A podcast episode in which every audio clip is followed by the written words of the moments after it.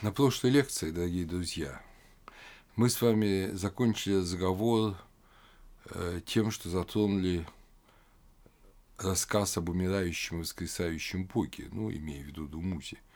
Во многом через этот рассказ прошли все мы в школе. В пятом классе об этом говорится в учебнике с упоением. Однако в настоящее время теория умирающего и воскресающего Бога, когда-то предложенная в «Золотой ветви» Фрезером в начале XX века, она считается глубоко устаревшей, не соответствующей действительности. Фрезер в свое время считал, имея в виду постоянно Христа, потому что, в общем, его работы, при всей его их религиоведческой фундированности, они пытаются доказать мифологичность христианства. Вот, собственно, в этом задача. И они рассказывали о том, что вот и Христос не как историческая личность, э, Фрезер не ставил под сомнение историзм Христа, а как именно евангельский сюжет – это во многом вот этот древний, передневосточный, а в некотором смысле общечеловеческий, умирающий, воскресающий Бог. То есть Бог урожая, жатвы, сева, который каждый осень умирает и каждую весну возрождается вместе с растительностью. Очень простой образ. Мы с вами увидели уже, что это не так, когда говорили о предании о схождении Инаны в преисподнюю и о заместительном, вот этом открытом в 1963 году дополнении схождения Инаны в преисподнюю в дополнительных фрагментах, которые показали, что Инана сама распоряжается, что полгода – в преисподней Думузи в полгода Гештенана. И мы же с вами говорили, что Гештенана – это, в общем, земное, не просто какая-то другая женщина, сестра Думузи, а это земное э, альтер земное, земной инвариант самой небесной царицы Инаны. Мы скоро увидим, что в некоторых личных любовных текстах именно священного брака, о чем мы будем скоро говорить, вот, имя Гештенаны широко употребляется именно как одно из имен Инаны. И тем не менее, полгода и полгода. Да, мы говорили также с вами о том, что имя Думузи, само по себе значимое, истинный сын, э, на шумерском, оно э, отобразилось и в переднеазиатском Тамузе, Таузе, и в Дионисе, Дионисе э, греческом. Это одна и та же парадигма.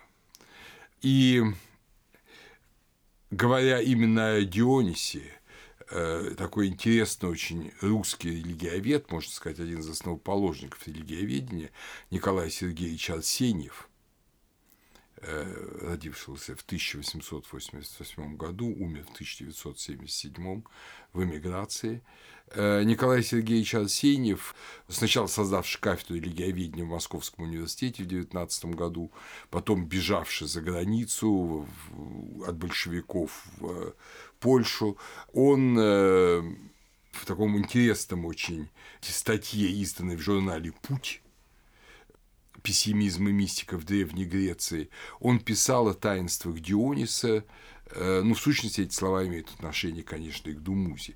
Это была победа над смертью, но кажущаяся победа, ибо за возрождением шло новое умирание. Писал он в 26 году. Вот это была распространенная точка зрения. Она распространена и до сих пор, хотя сейчас ученые всячески пытаются развести категории вот урожая, жатвы урожая и э, значит, сева, то есть земледельческого цикла, и фигуры Думузи, Тамуза и так далее. Пытаются их соединить с царским культом или как-то иначе.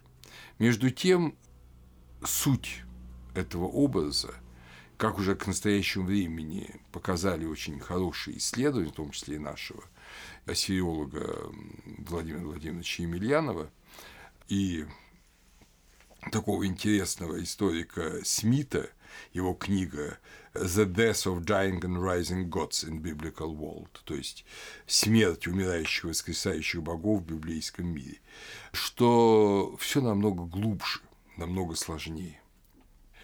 Дело в том, что тот же Емельянов пишет, что книг о Думузе бесконечно много.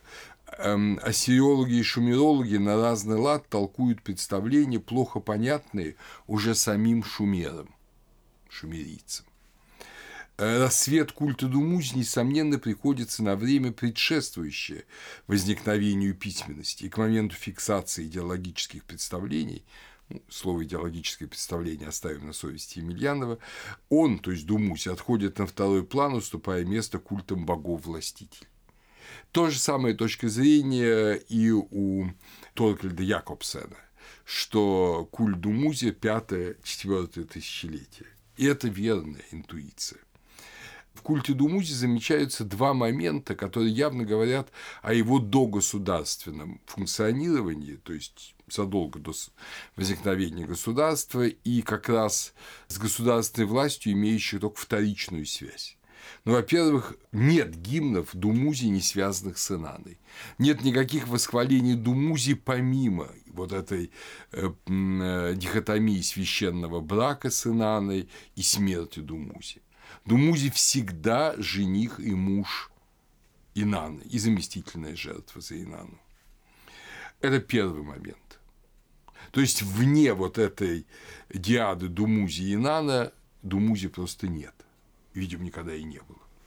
С другой стороны, наличие большого количества свадебных песен и плачей по Думузе формально не связано с жизнью храма и дворца. Мы их читали на прошлой лекции. Это замечательные любовные песни, в основном о сватовстве Думузи, о встрече Думузи с Инаной, о браке Думузи и Инаны. Но это всегда что-то никак не связанное с царем, с храмом. Это обычная деревенская свадьба – с одним необычным моментом. Э, невеста является величайшая богиня. В середине третьего тысячелетия, даже уже в письменный период, культ Думузи был преимущественно связан с общинными празднествами и с обрядом не царского священного брака. Древнейшие тексты подчеркивают, что Думузи не был никаким царем. Царем он стал благодаря браку с Инаной.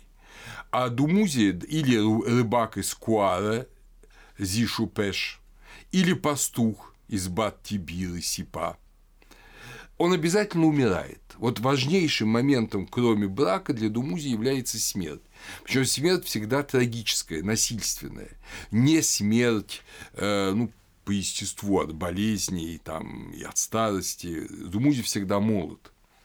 Важен сам факт этой смерти. В 26-25 годах, я уже, по-моему, говорил об этом, целый ряд имен личных имен связано с именем Думузи. Это имена из различных юридических документов. Или Ур Думузида, раб Думузи, Лугаль Думузи, царь Думузи. Некий База именуется привратником в храме Думузи. Вообще в Шумере известно как минимум два место, где были храмы Думузи. Но это всегда то, что связано с Инаной. При третьей династии Ура, когда происходит изменение сути культа Думузи, или несколько раньше, он почитался вместе с умершими царями. То есть не как бог, а как умерший человек. Итак, единственная социальная роль Думузи – жених, муж и заместительная жертва Инаны – Священный брак Иеросгамос по-гречески – это важнейший узел для Думузи. И вот этот важнейший узел, он нам и дает подсказку. Дело в том, что э, в Египте, как вы помните, вот основополагающая мы назовем ее сатерологическая модель, то есть модель, по которой осуществляется спасение человека, это отношение сына и его отца, повиновение сына отцу при жизни и жертва отцу после смерти отца сыном. То есть это как бы альтернатива неповиновению Адама Богу в раю. А Гор – это совершенный верный сын своего отца. Действительно, эта парадигма верного сына отражена в мифологеме гора Сирис, и для осуществления этой мифологемы и возникает в Египте, как мы с вами говорили, монархия. Потому что в первую очередь царь Египта – это гор, это гор живой, гор, который помогает всем уходящим в иной мир достичь блага. В тот момент, когда египтяне начали ощущать, что они сами несовершенны, и поэтому их отцы не могут или могут не наследовать спасение, именно тогда возникает совершенный год, совершенный царь, который является тем, кто приносит жертвы за всех умерших. И в формулах, э, заупокойных формулах третьего тысячелетия в Египте постоянно говорится, приносят царь и Анубис жертвы такому-то. И все священники действуют от имени царя. То есть египетская монархия создается тогда, когда вот в этой простой системе отношений сын-отец и в земной жизни, и в культе наступает неуверенность. Наступает неуверенность, что а вдруг я плохой сын, и мой отец из-за меня не достигнет спасения. Ну, соответственно, эта же ситуация, а вдруг я плохой отец и не смогу э, сделать сына таким своего, чтобы он когда-то молился за меня, когда я умру. Поэтому лучше, чтобы был царь, был совершенный человек, который эту парадигму выполнял. Вот это египетская модель. Священный брак в Египте очень оригинальный. Его следы можно заметить, пожалуй, только в одном ритуале, связанном с Мином, богом явленным. Это так называемый праздник ступеней Мина. Там вот есть элемент священного брака царя и царицы. Но так же, как есть вот этот элемент парадигмы священного брака в Египте маргинальный, также есть маргинальный элемент отношения царя и сына в э, Шумере, потому что не забудем, что Думузи – это истинный сын. То есть тот, кто сын по истине. И это как раз сближает Шумер с Египтом. Но во всем остальном мы видим совершенно другую парадигму. Вот шумерийцы пришли, по всей видимости, пришли э, в Месопотамию, уже имея вот этой парадигмы спасения, э, если угодно, с ключом, который позволяет преодолеть смерть, именно отношения брака. Не отношения отца и сына, а другие столь же естественные человеческие отношения, отношения мужа и жены. И именно поскольку и слово «думуси», и слово «инана», они на шумерском языке вполне значимы, царица неба и истинный сын, то мы можем сказать, что они не восприняли местную месопотамскую, халдейскую, акадскую, семитскую какую-то древнейшую доисторическую традицию, а они принесли эту традицию со своей древней родины в Месопотамию, когда туда переселились в шестом-пятом тысячелетии э, до Рождества Христова. В чем суть этой парадигмы? Вот попробуем на нее взглянуть совершенно по-новому. Все эти гимны, которые мы читали, гимны третьего тысячелетия, связанные с Инаном и Думузи, на самом деле воспевают страстную любовь девушки к юноше, Инаны к Думузи, ну и, соответственно, не менее страстную и пылкую ответную любовь Думузи к Инане. Все вроде бы очень понятно, юношеская страсть, но не все так просто это очень четко личностно направленная страсть. Личностно. Речь идет не просто о юноше, которому хочется там полового общения с женщиной, и женщине, девушке, которой хочется интимной связи с мужчиной. Речь идет о абсолютно конкретном выборе. Никакой другой юноша не интересует Инану, и есть там, как вы помните, даже такая э, группа легенд, где два жениха, там Думузи и Эмкиду, э, земледелец, они борются за руку Инана, и Инана выбирает Думузи. То есть есть совершенно интересный определенный человек. И, соответственно, Думузи говорит постоянно о том, что из всех девушек Он любит, он влюблен, он в восторге, он безумно влюблен в одну Инану. То есть это, в отличие от того, что наговорили о вообще о том, что это такое стихийное половое чувство движет людьми, это абсолютно противоположное. Это, да, это половое чувство, но абсолютно личностно ориентированное. И ему же есть масса примеров в жизни. И древний человек э, потрясался и поражался тому, что из массы, вот знаете, живет множество молодых женщин, множество молодых мужчин, но влюбляется-то одна в одного, как правило, ну, есть, естественно, трагические ситуации, но, в принципе, это влюбленность Ромео и Джульетты. Как сказал э, Блок, и это, да, обычная, простая, это прежняя, простая, уже другая, уж не та. Вот она единственная. Вот эта тайна из многих вычленять одну, она имеет огромное личностное значение. Это то, что отличает человека от животного. Человек личностен и в другом видит личность. Поэтому первый момент тайны брака, еще до всякого брака, еще до всякого сближения полового, это горячая влюбленность. А, кстати говоря, то же самое в песне песни. Посмотрите, там же постоянно вот этот разговор о том, что э, говорит э, возлюбленная, да, Суламиф, э, девушки, значит, иудейские, сколько юношей вокруг, ну нет краше моего избранника. Все остальные по сравнению с ним, ну абсолютно ничего из себя не представляют. Вот он один такой прекрасный, и дальше описание, как, как он хорош.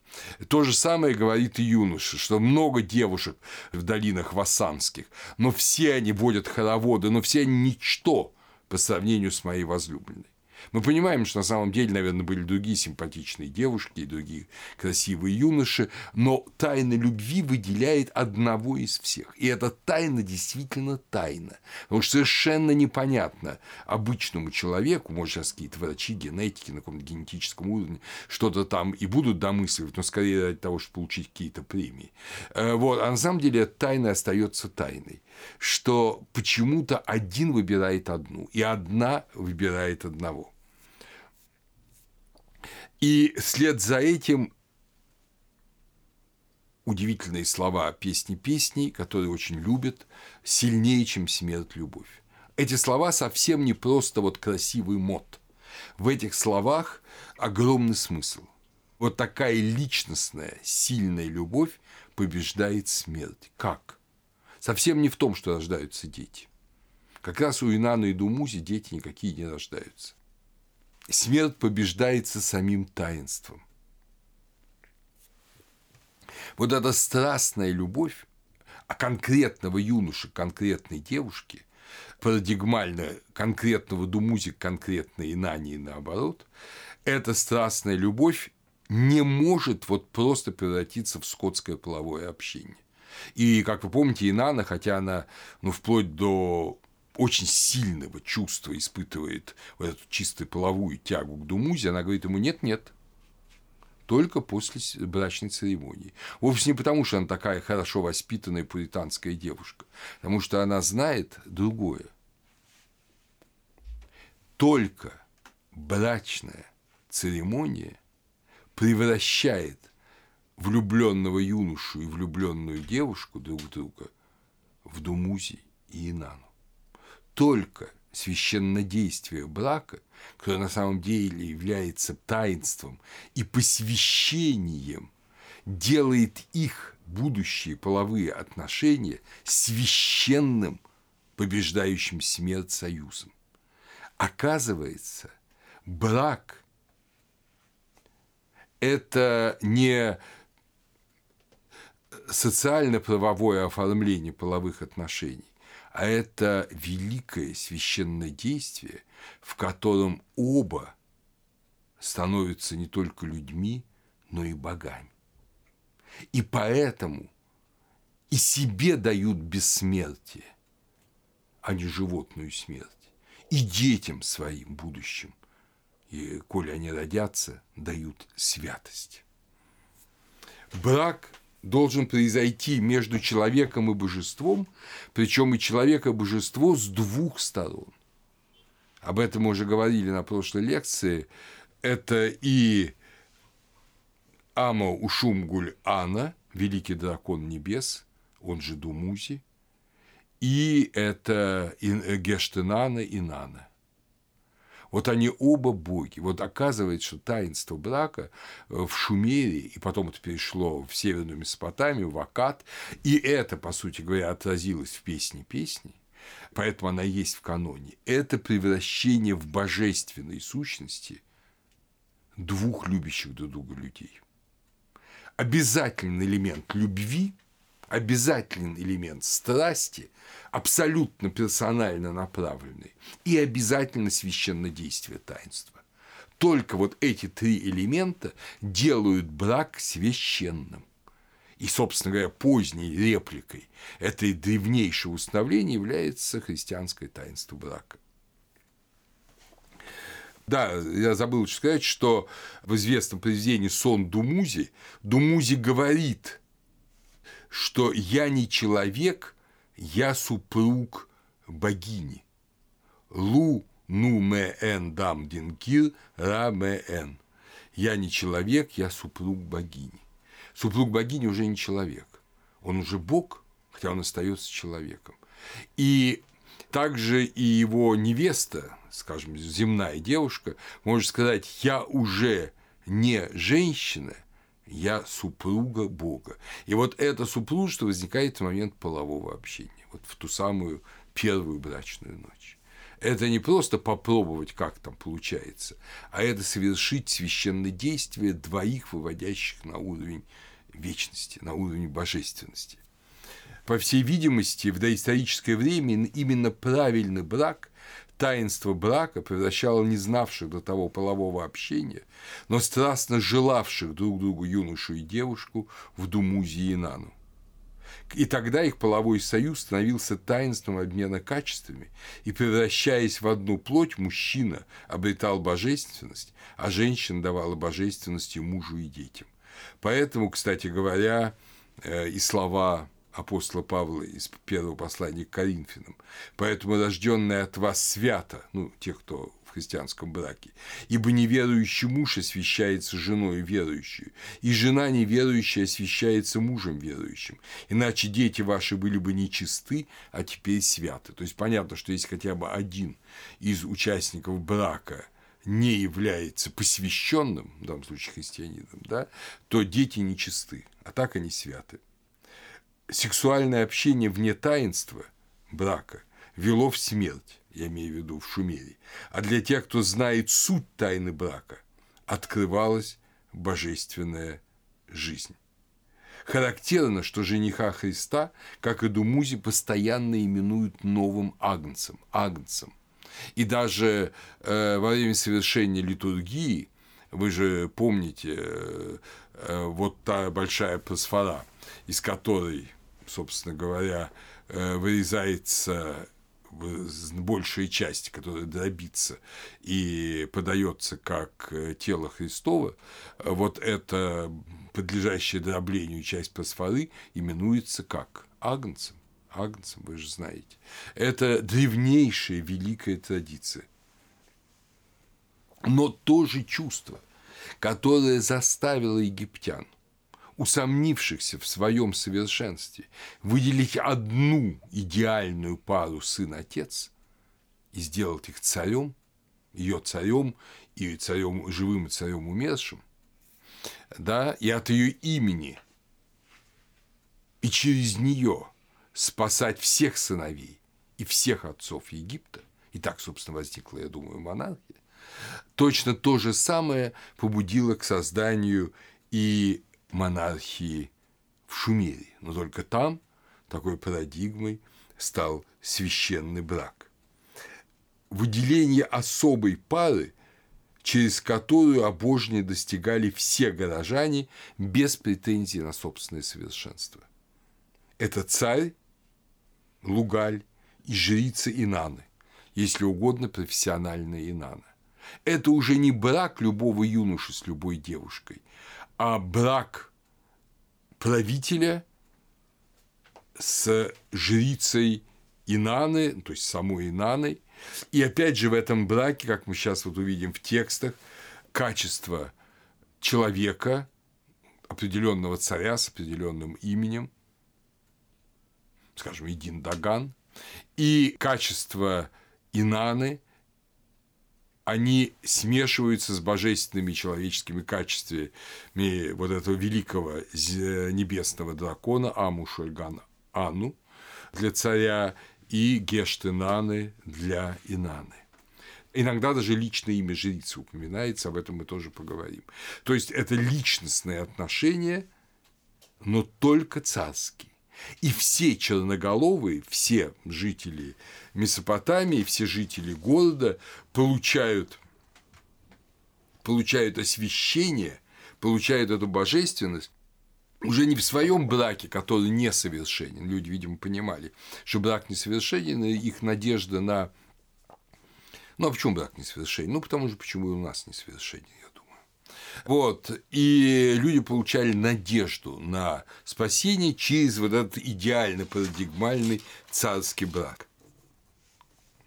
Первым правителем, который нам известен, который назвал э, себя мужем Инанны, это был шумерский правитель Эн Урука – Энмеркал, Энмеркал, который именуется сыном Уту и сыном основателя первой династии Рука Мезгиак Гашара. То есть сыном Уту, сыном Солнца и сыном своего земного отца. Это допотопные цари.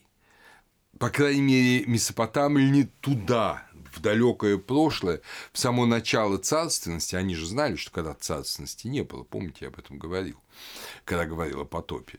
Так вот, они туда, ввели в глубокую древность, отсылают начало священного брака, что уже знаменитый Эн Меркар, он муж Думуси.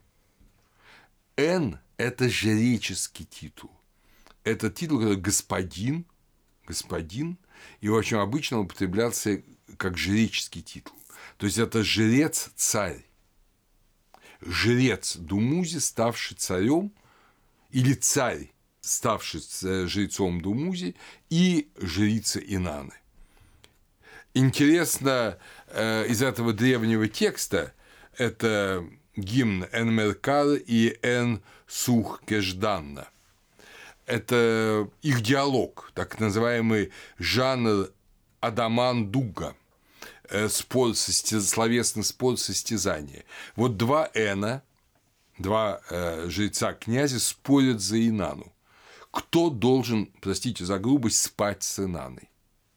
Естественно, все говорит, что это прекрасном ложе, сияющем, все. Но речь идет о обычном, конечно, священном соединении с Инаной вроде бы все дело-то простое, ну, каждый может иметь свою жрицу, объявить ее Инана и так далее. Каждый глава города. Но не все так просто. По крайней мере, для этого эпоса важно, что истинная Инана, она одна. Она одна. По крайней мере, царская Инана. И вот она э, как раз э, любит Энмеркара. И Энмеркар говорит, ты, говорит, во сне видишь Инану, видишь свою близость с Инаной, а я лицом к лицу с Инаной. Вот в этом наша разница. Интересно, что вот этот соперник Энмеркара, Мес Геаг Гашера, он э, царь Аратты, царь Аратты, Эн Аратты – таинственного города, который, видимо, на самом деле был, который сами шумерийцы считали каким-то полумифологическим, но который находился на, где-то на Иранском Нагорье, а может быть даже восточнее, в Западной Индии. Очень возможно, что этот город как-то связан с прародиной шумеров, из которого они ушли. Но какое-то время какие-то связи еще в глубокой древности сохранялись. И вот в этом споре в этом споре, э, ну, может быть, я прочту буквально несколько строк. Э, я думаю, что мы выберем Шилейка. Есть и в переводе Афанасьева этот текст тоже.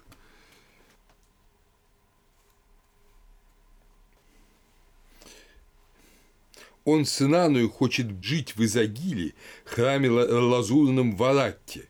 Но я, со мною живет она, говорит Энмеркар, когда с небес на землю сходит, на изукрашенном ложе, в сладком сне, он хочет лежать с ней вместе, но я, на сверкающем ложе Инаны, осыпаемом лазурными травами, а в ногах там могучий лев, в изголовье там свирепый лев – могучий догоняет свирепого, свирепо настигает могучего. То есть мы видим, что вот эта борьба за право быть мужем Инаны и, соответственно, чтобы черноголовые, чтобы жители э, Урука, они получали вот эту божественность. Иннана э, во фрагменте из Абу Салябиха говорит Лугальбанду, сыну Энмеркара, что у нее, у Инаны, нет мужа, и если он хочет взять жены Нинсун, она готова быть его тещей. Ну, вот не совсем понятный фрагмент, но смысл ее в том, что, безусловно, Инана – жена его отца Энмеркара, безусловно. Возможно, Нинсун – это ее новое, э, новое имя, новое явление. Она станет женой его, его сына Энмерка Лугальбанды. То есть появляется идея вот этого царского брака, священного брака, но уже не общего, не обычного, а царского священного брака. Интересная оговорка – есть такая очень старинная, архаичная шумерская э, фрагмент, он называется «Овальной пластинкой», и там есть такие слова «женщины прежних дней по два мужа имели». То есть речь идет не о двоемужестве, а речь, по всей видимости, идет о том, что был муж в двух образах. В образах божественном – и в образе человеческом – Думузи и Амушумгаль-Ана. Вот примерно так. И в некотором смысле тогда и мужья двух жен имели – земную женщину и Инану. И это был общий брак. В древнейших шумерских текстах Н, вот этот Н Меркар, да, например, Н – это брачный партнер богини. Это жрец, который священник, человек, который вступает в брачное единство с богиней. И также и жрица Н, которая вступала в союз э, с Думузи. Интересно, что супруга выбирает жрица. Н – господин, мужчина. Лугаль-Ура Месан-Непада впервые именует себя супругом жрицы Дам Нугик – то есть э, женского воплощения Инаны.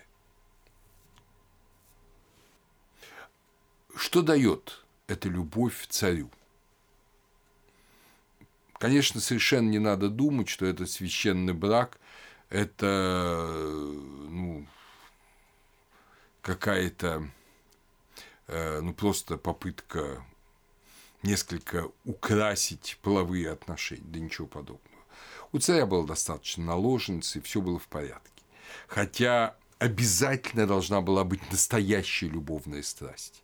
Это не про личностно направленная любовная страсть. Это должна быть личностная любовь между э, Инаной жрицей и царем. Вот это, это дань тому прежнему, древнему представлению о священном браке, которое сохраняется.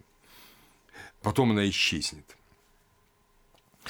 И в надписях говорится о том, не просто, что некий царь, скажем, Лугаль Лагаша Эанатум, он э, муж Инаны, он возлюбленный друг Инаны, возлюбленный супруг Инаны.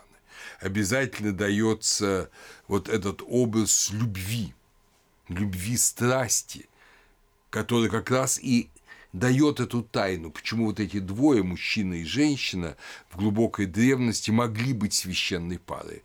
А другие, другие женщины, другие мужчины не могли для этих двух быть их второй половиной священной пары. У каждого должна быть своя священная пара. И она определена Богом, и именно с ней человек может совершить э, священное действие, совершать это священное действие всю жизнь, находясь в браке. Однако для царя есть еще один очень важный момент.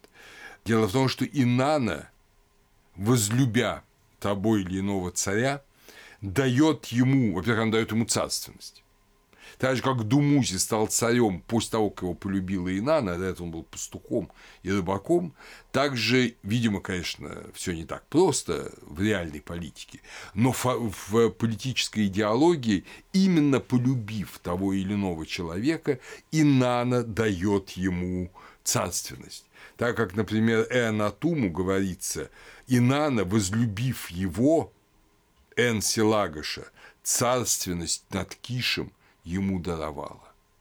То есть она возлюбила Энси, да, этого жреца Лагоша, и царственность над Кишем, царственность это Лугаль, э, лугальство ему даровала. Другому царю Урука Лугаль Кингенеш Дуду – о нем говорится, когда Инана энство с царственностью соединила, в руки Эном его сделала, в Уре Лугалем.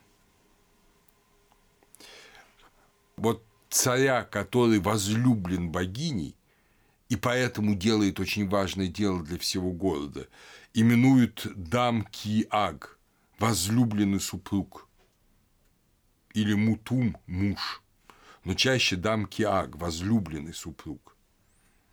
Так именовали себя Саргон Древний и Нарам Суэнд, очень многие цари Ура и Сина, Ларсы и даже Салманасар, первый царь сирийский.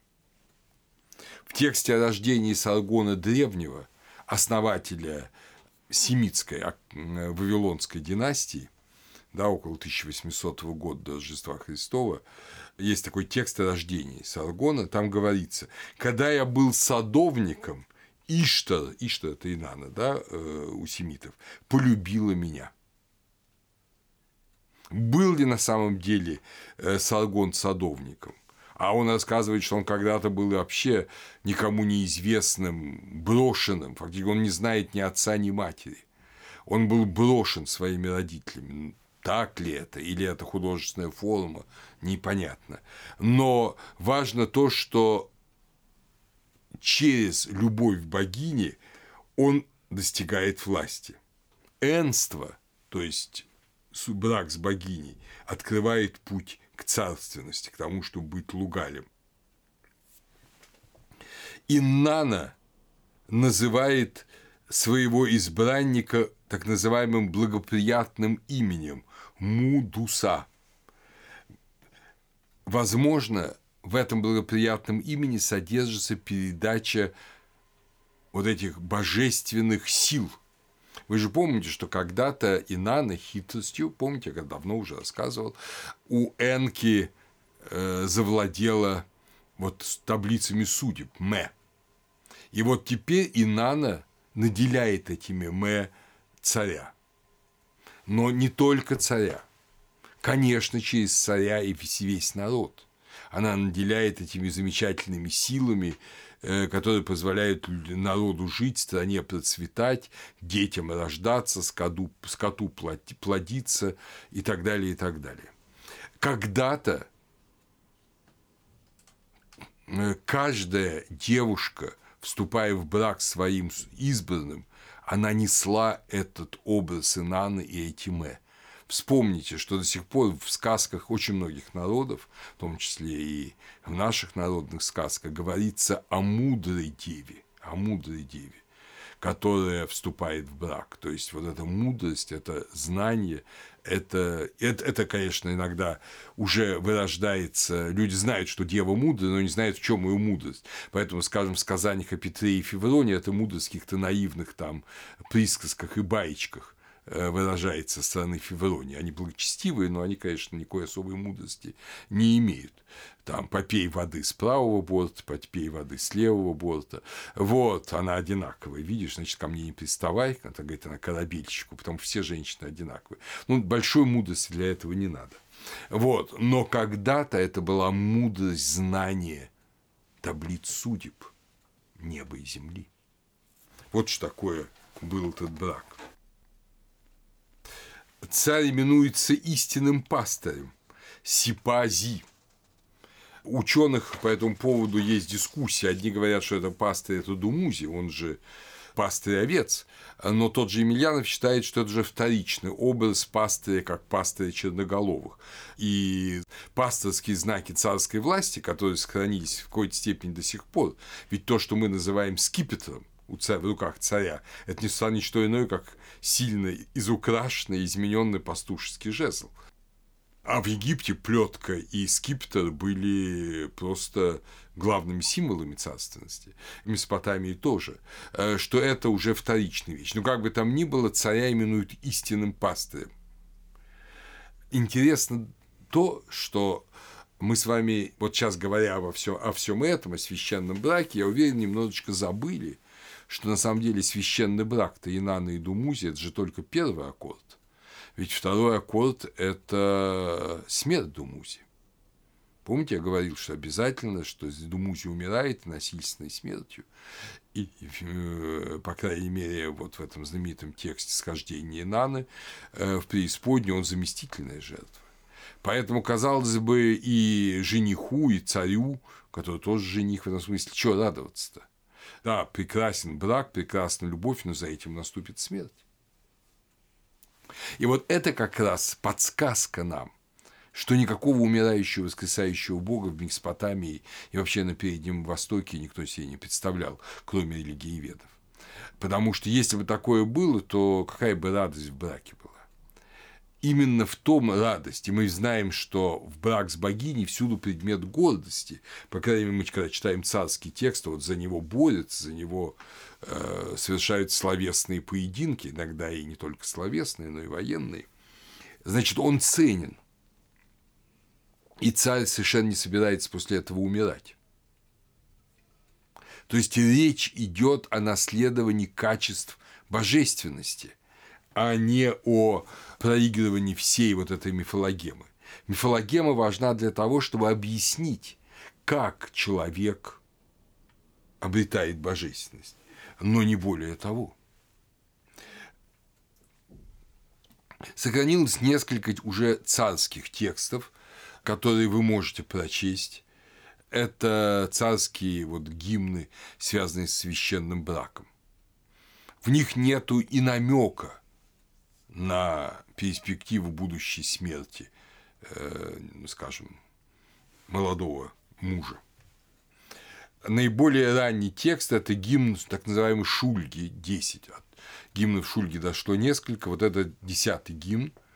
В нем рассказывается э, много интересных вещей. Вообще надо гимн было прочесть полностью, но мы сейчас э, просто побережем время, вы сами его прочтите. Царь из Урука, а это царь Урука, отправляется в Кулаб. В Кулабе на пристани он приносит богатые жертвы быков и ягнят. Причем ягнят маленьких он прижимает к груди.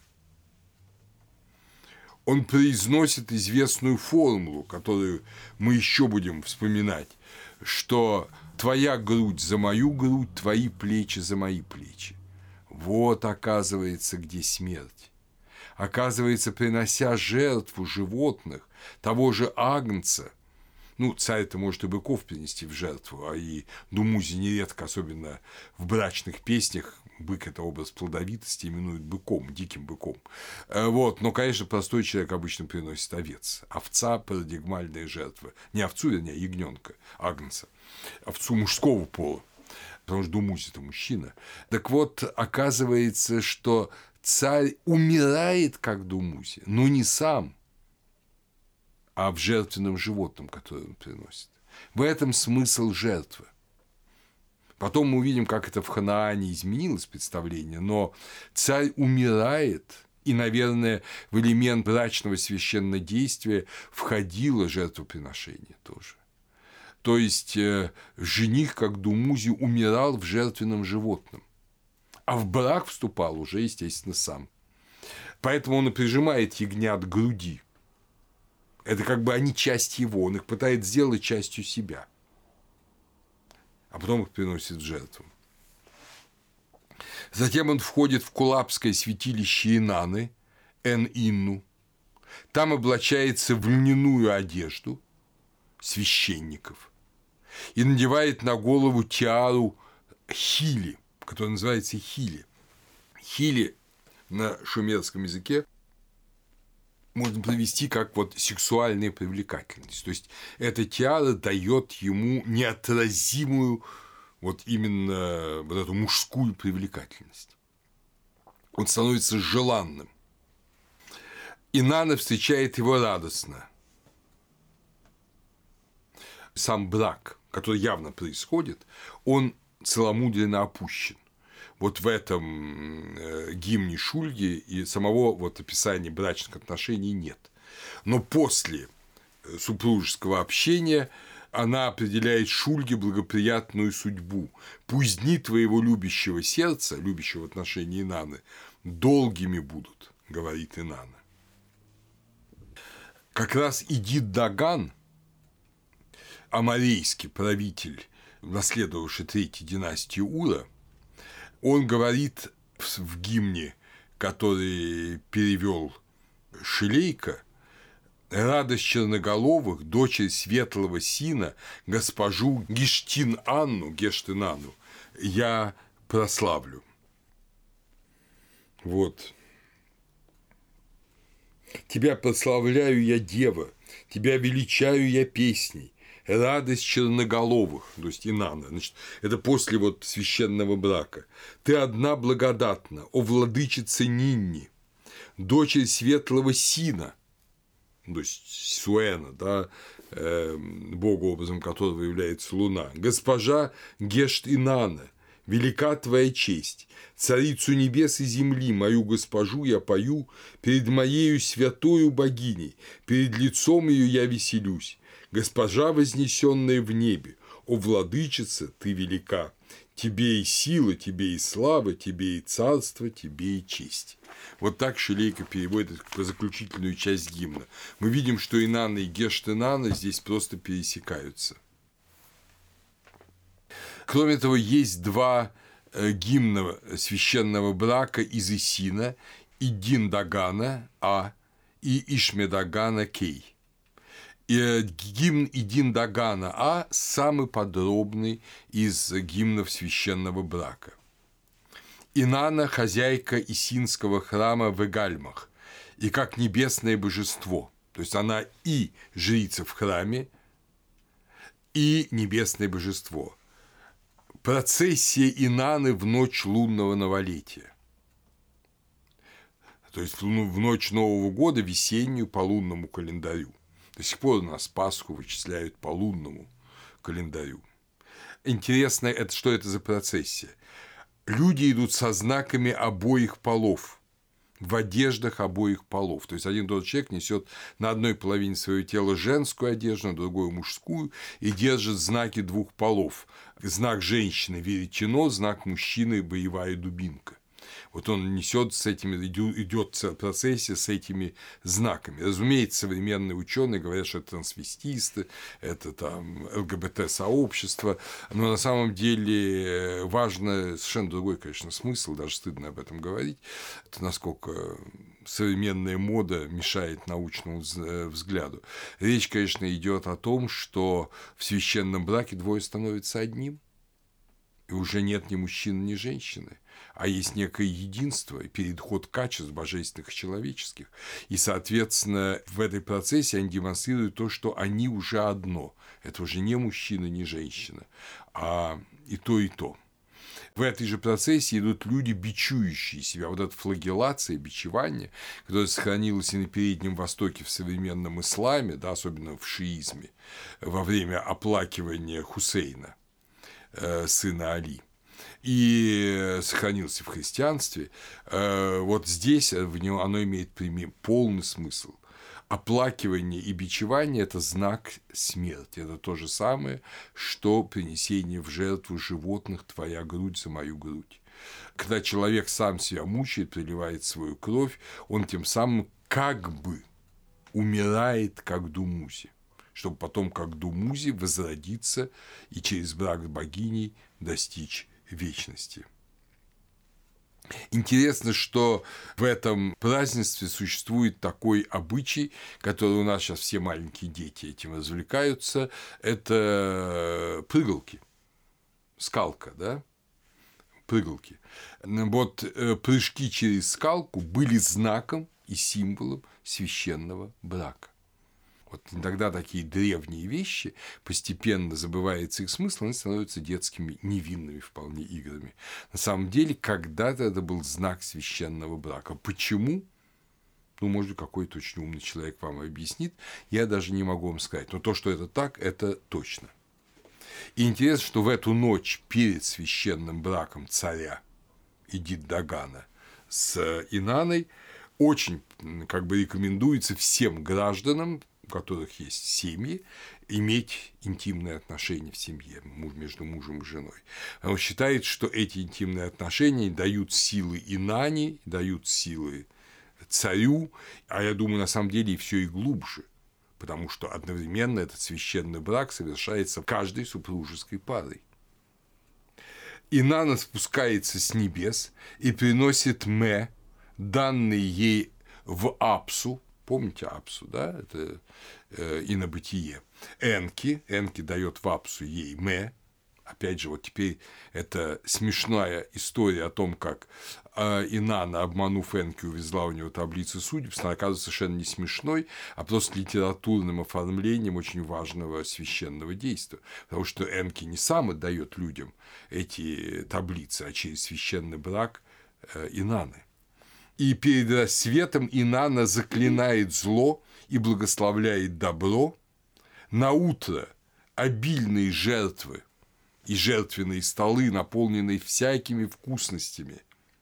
Опять же, как, собственно говоря, и э, полагается в ну, любом нормальном браке, да, э, кажется неприличным там расписаться и уехать в свадебное путешествие, накормив друзей и родственников. Вот, традиция осталась у нас до сих пор, хотя ее никто не понимает. Причем интересно, что брачная церемония, потом свадебные столы, все пьют, едят, а потом уже священный брак, потом уже э, брачная ночь. То есть вся эта последовательность сохраняется до сих пор с древнего Шумера. Что такое все эти яства? Это Понимаете, смотрите, Инана закляла, она спустилась с неба, она закляла зло, благословила добро, она дала царю и, видимо, городу Ме, и город изобилует всем, преизобилует всем. В нем полно, может, даже на самом деле он не такой изобильный, но тут уж надо не пожалеть как на современном Востоке во время брака, как известно, родственники ну, разоряются крупно, но зато уж там накормить там 2000 человек абсолютно необходимо. Вот, это вот все те традиции, оттуда эти традиции. Да, после этого, естественно, омовение, окуривание брачного покоя, который непонятно, или это дворец, но, скорее всего, это зиккурат, это храмовая гора, и на ней этот гепар, священный загон, где был, помните, первый брак Энки и Дамкина еще в самом начале создания мира. Вот в нем совершается священный брак. Описывается, как Инана совершает омовение, как она окуривает брачный покой. Все делает она. На постель кладут растение нумун, стимулирующая страсть какое-то нам неизвестное. После совершения брака, таинства брака, царь отправляется праздновать Новый год в храм Инаны в Эгальмах. Э, в момент брака царь именуется то Думузи, то Ама Ушумгаль Анна. Вот, собственно говоря, таков этот образ.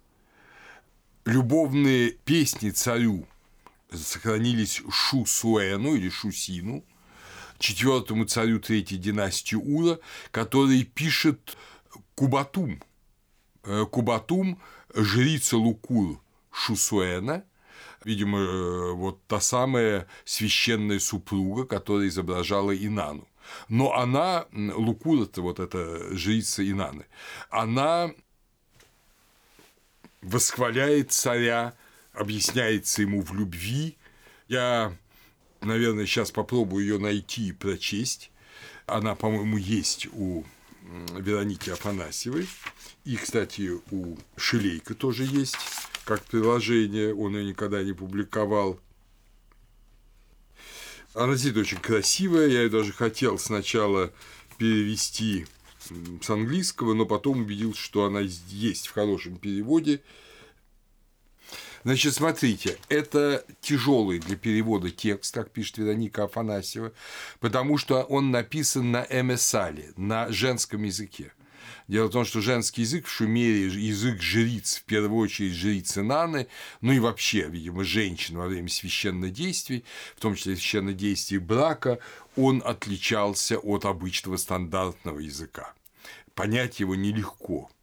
Очень много образов, очень много образов, таких вот ну, поэтических образов страсти, там, скажем, острый, как кинжал – не совсем понятно, как это переводить. Там сладостный, как вино. Опять же, вино ли это, или это просто образ сладости любовной. Мы слишком даже такие люди, как Афанасьева, слишком плохо понимаем шумерский язык, особенно эмиссаль, чтобы понять точно. Поэтому, конечно, перевод в какой-то степени условный. Это поэтесса, ее зовут Э, значит, Лукул по-шумерски на Титу, на акадском, именование вот этих жриц Инаны, ее зовут Кубатум. И поразительно, что вот понимаете, ну, это что такое археология? Это же остатки остатков, это находят какую-то чепуху. И вот в Эрихе еще до Второй мировой войны найдено богатое, красивое женское ожерелье из драгоценных камней, на одном из звеньев которой надпись «Кубатум жрицу Луку Шусена. То есть вот эта женщина, которая до нас дошло на табличке, на плитке осколок поэмы любовной, ею написанной, в конце третьего тысячелетия до Рождества Христова, она для нас осязаема, потому что есть ее ожерелье, которое когда-то носила на своей груди. Понимаете, как вот интересно все это. Малейшие маленькие ну, какие-то намеки. Но сейчас я попробую прочесть эти два гимна, они действительно прекрасны. Вы войдете э, в мир, тот мир священного брака, слушая, конечно же, очень рафинированные, очень э, ну, царские, да, эти объяснения в любви, мы помним, что через них прорываются, конечно, намного более простые, неловкие объяснения в любви простого юноши и простой девушки в первую брачную ночь в этом таком совершенной поэзии есть отблеск тайны любви. А теперь вы знаете тайны любви. Тайна любви делает двух личностями. Личностями. И только они, будучи личностями, пройдя священное действие, и полюбив друг друга на самом деле, могут стать и на и Думузи и обеспечить себе вечность, а детям святости. Вот что такое великая тайна брака. Но теперь послушай. Светочу дала рождение, Светочу дала рождение, Госпожа дала Светочу рождение, Абисимки дала Светочу рождение, Госпожа дала Светочу рождение, Укуст ее душистое одеяний моего блаженства, Моя Абисимки. О древо могучее, одеяние моего геройства, жизнь моя, госпожа моя Кубатум. Ну, одно из имен оба имени – это личные имена поэтессы. О волосы роскошные, о моя опора, повелитель мой Шусуэн, о слова мои, для тебя сказанные, тебе, сыну Шульги, Шусуэн – это сын Шульги – от того, что я так сказала, от того, что я так сказала, одарил меня повелитель, меня от того, что я песнь пропела, одарил меня повелитель. Речь идет, конечно, не о простой песне, и не о простом даре, а о песне Инаны, о дарении Мэ и о брачном союзе. Острием золотым, лазуритовой печатью одарил меня повелитель. Скорее всего, это образы брака, такие очень очень ну, изощренные. Кольцами злата э, и серебра одарил меня повелитель. Повелитель, сколь желанен для меня твой дар, очи твои, да не нарадуются, Шусуэн, сколь желанен для меня твой дар, очи твои, да не нарадуются, дальше потери строк. Да пошлет твой град привет тебе, повелитель мой, Шусуэн, Львенком пусть у ног твоим уляжется, перед тобою, сын Шульги. А дальше говорит уже Шульги. Небес любимица, моя прекрасная, пиво ее сладостно. Дело в том, что Афанасьева, будучи настоящей поэтессой, иногда совершенно невозможно использовать слова, ужасно смешные, которые я бы никогда не рискнул. Но она говорит, что она моя прекрасная, но Афанасьева переводит «моя шикарочка», ну, на украинский манер. Э, я бы так не решился. О, сколь пиво это сладостно, и устам ее подобно, лона ее сладостно, о, сколь пиво это сладостно, брыжущее пиво ее сладостно. Речь идет, конечно, уже в данный момент не о пиве, понятно, а вот о страсти. Шусуэн, желанный мой, говорит уже Кубатум, Желанный мой, хороший мой, Шусуэн, желанный мой, любимец Энлили, Шусуэн, мой хозяин мой, бог страны своей. Это песня Бальбаль для Бау. Ну и вторая песня, по-моему, тоже она небольшая, так что позволю себе прочесть, чтобы вы немножко почувствовали, вошли в этот шумерский мир. Ты, пьянящий сердце мое, любимый мой, что за краса твоя радостная, сладостная, душистый мед. Ты, пронзивший сердце мое, любимый мой, что за краса твоя радостная, сладостная, душистый мед.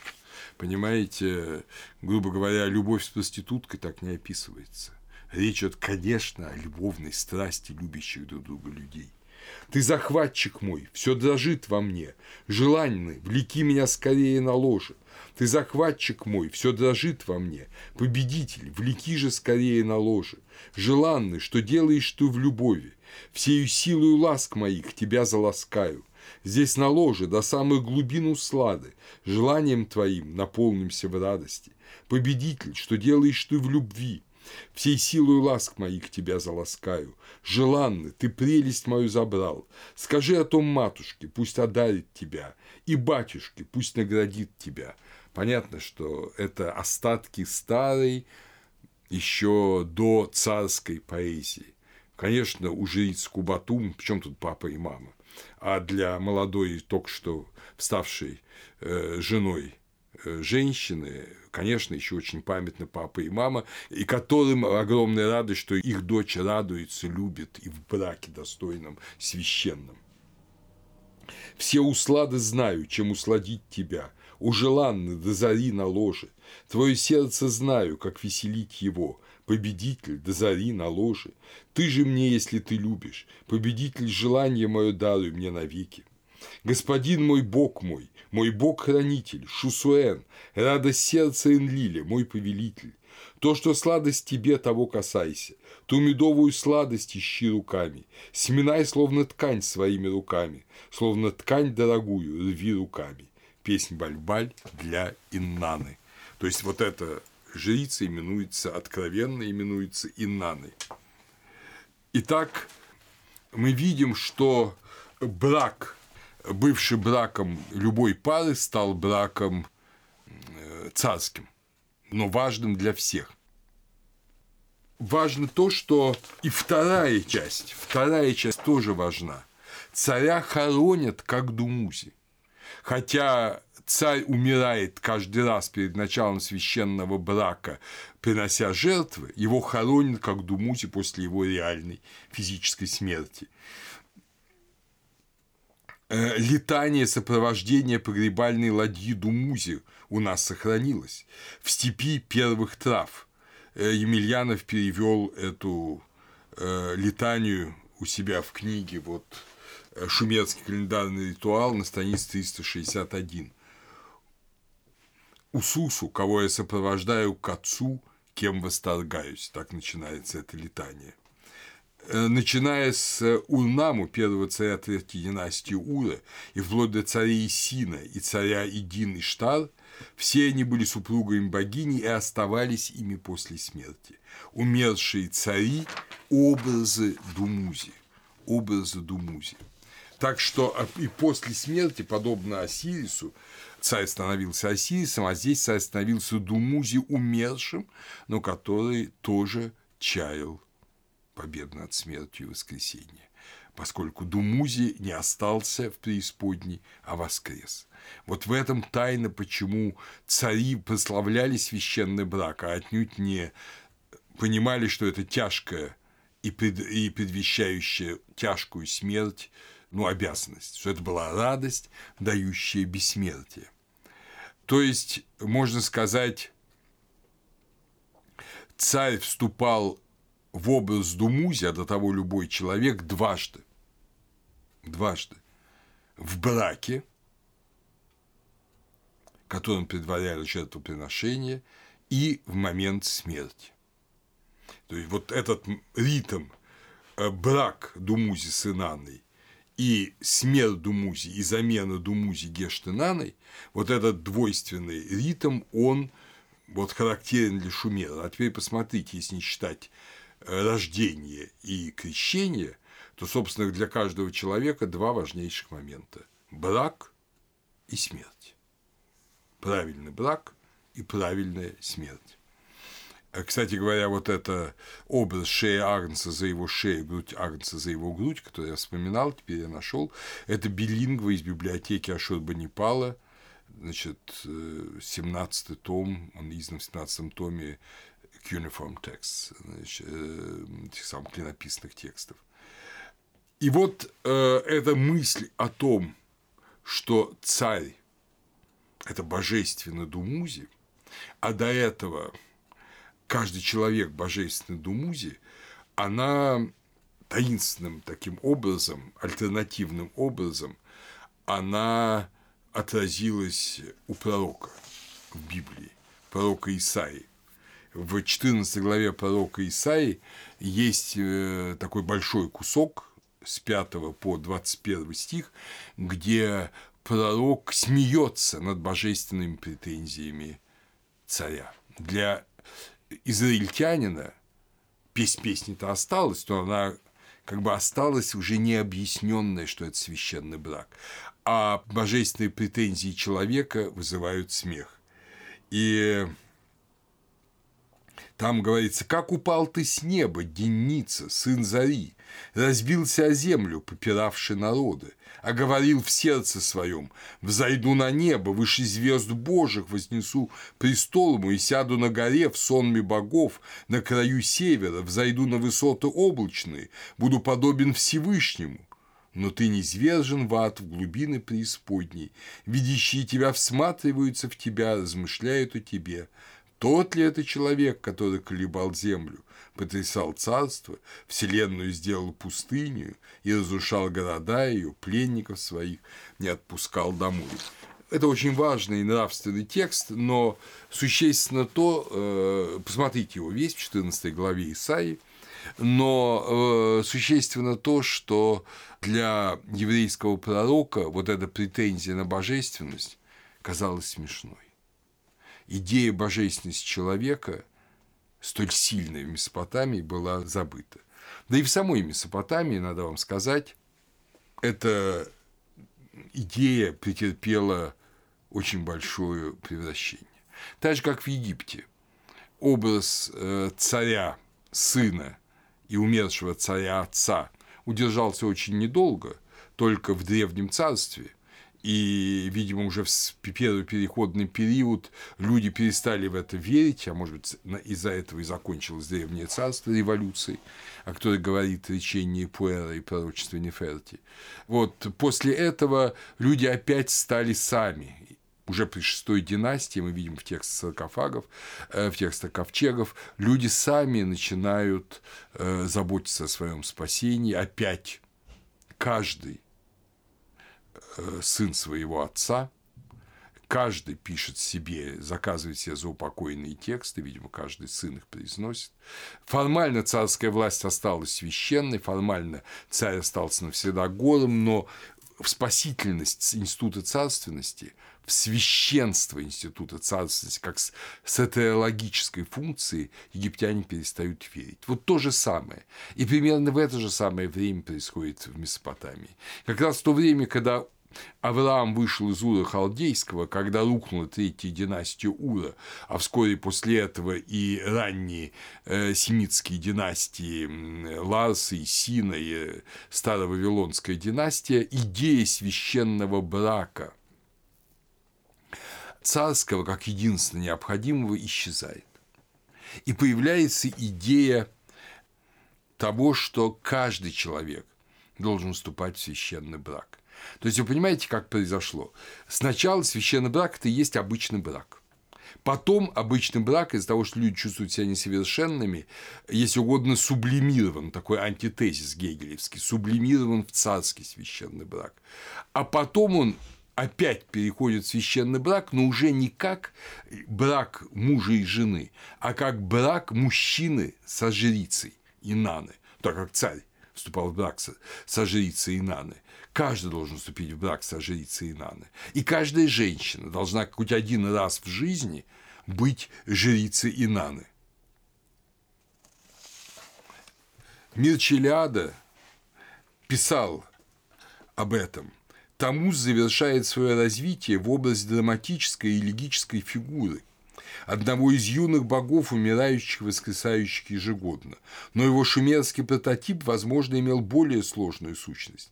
Царь, который являлся его воплощением, потому разделял его судьбу, ежегодно праздновал воссоздание Вселенной, но чтобы Вселенная была воссоздана, она должна была быть прежде уничтожена. Хаос, предшествующий творению космоса, также включал и ритуальную смерть царя – Емельянов это отрицает. Исхождение его в преисподнюю. На самом деле все заменял жертвоприношением. Короче говоря, три космические диады жизнь, смерть, космос, хаос, стерильность, фертильность формируют два последовательных момента одного процесса. Эти противоположности были способны дать основание таинствам, имеющим отношение к спасению человека и к его посмертной судьбе. Возможно, любой человек мог надеяться обрести эти качества, прежде усваивавшиеся только царями. Это «История религиозных идей», том 1, страница 66-67. И действительно, в послании Иеремии, а Иеремия хорошо знал Месопотамию, потому что он там был, он был с изгнанниками после взятия Иерусалима и после э, ухода в плен – он пишет о и послании Иеремии 42-43 о этой храмовой проституции. То есть, что каждая женщина должна была быть жрицей Инаны. И с другой стороны, каждый мужчина должен был иметь соединение со жрицей Инаны, ну, видимо, то раз в год, а женщина раз в жизни. Женщины, обвязавшись тростниковым поясом, сидят на улицах, сожигая курение из оливковых зерен. И когда какая-либо из них, увлеченная проходящим, переспит с ним, попрекает своей подруге, что они удостоена того же, как она, и что перевязь ее не разорвана. Геродот в своей первой книге пишет об этом же самом, но, естественно, несколько позже Иеремии. Самый же позорный обычай у вавилонян вот какой. Каждая вавилонянка однажды в жизни должна садиться в святилище Афродиты и отдаваться чужестранцу. Многие женщины, гордясь своим богатством, считают недостойным смешиваться с толпой остальных женщин. Они приезжают в закрытых повозках в сопровождении множества слуг и останавливаются около святилища, но и им надо пройти через это, пусть и в закрытой повозке и со множеством слуг. Большинство же женщин поступает вот как. В священном участке Афродиты сидит множество женщин с повязками из веревочных жгутов на голове. Одни из них приходят, другие уходят. Прямые проходы разделяют по всем направлениям толпу ожидающих женщин. По этим-то проходам ходят чужеземцы и выбирают себе женщин. Сидящая здесь женщина не может возвратиться домой, пока какой-нибудь чужестранец не бросит ей в подол деньги и не соединится с нею за пределами священного участка. Бросив женщине деньги, он должен только сказать «призываю тебя на служение богине Мелитти». Мелитой же ассирийцы называют Афродиту. Ну, а на самом деле это, естественно, Инанна. Плата может быть сколь угодно малой. Отказываться брать деньги женщине не дозволено, так как деньги эти священные. Девушка должна идти без отказа за первым человеком, кто бросил ей деньги. После Саити, исполнив священный долг богини, она уходит домой, и затем уже ни за какие деньги не овладеешь ею вторично. Красавицы и статные девушки скоро уходят домой, а безобразным приходится долго ждать, пока они смогут выполнить обычаи. Подобное этому обычаю существует также в некоторых местах на Кипре. Но Кипр был финикийским, его восточная половина, поэтому эти ханаанские обычаи, эти месопотамские обычаи присутствуют и там. Геродот до конца не понимает, но на самом деле это вторичная деградация когда-то священного брака. Каждая женщина должна вот стать инаной, стать инаной раз в жизни, и каждый мужчина должен соединиться с инаной, храмовой иеродулой, храмовой рабыней, проституткой, вот, для того, чтобы э, для того, чтобы этот священный брак произошел. То есть э, забыли, забыли в Месопотамии вот эту великую тайну священного брака, которая была в доисторический, в дописьменный период смысл священного брака фактически восстанавливается в христианстве. Когда в послании к Ефесянам апостола Павла в пятой главе говорится о браке, отношениях мужчины и женщины, о правилах отношений между мужчиной и женщиной, а потом говорится «я же говорю во Христа и во Церковь», и оказывается, это брак не э, ну, двух христиан, христианки и христианина, а это брак Христа и Церкви, то есть Экклезии, собрания верных, брак людей и Бога, человека, и Бога, вот это э, восстановление этой великой тайны. Но это восстановление тайны происходит только для тех, кто знает, а для остальных это остается небожественное отношение полов, которое для тех, кто знает, твердо становится смертным грехом, не само по себе, потому что плохие эти отношения, а потому что совершенные неправильно лишают людей неба. Многие формы использовались потом, но самое главное для Месопотамии, парадигмальная форма Месопотамии – это был и остается священный брак.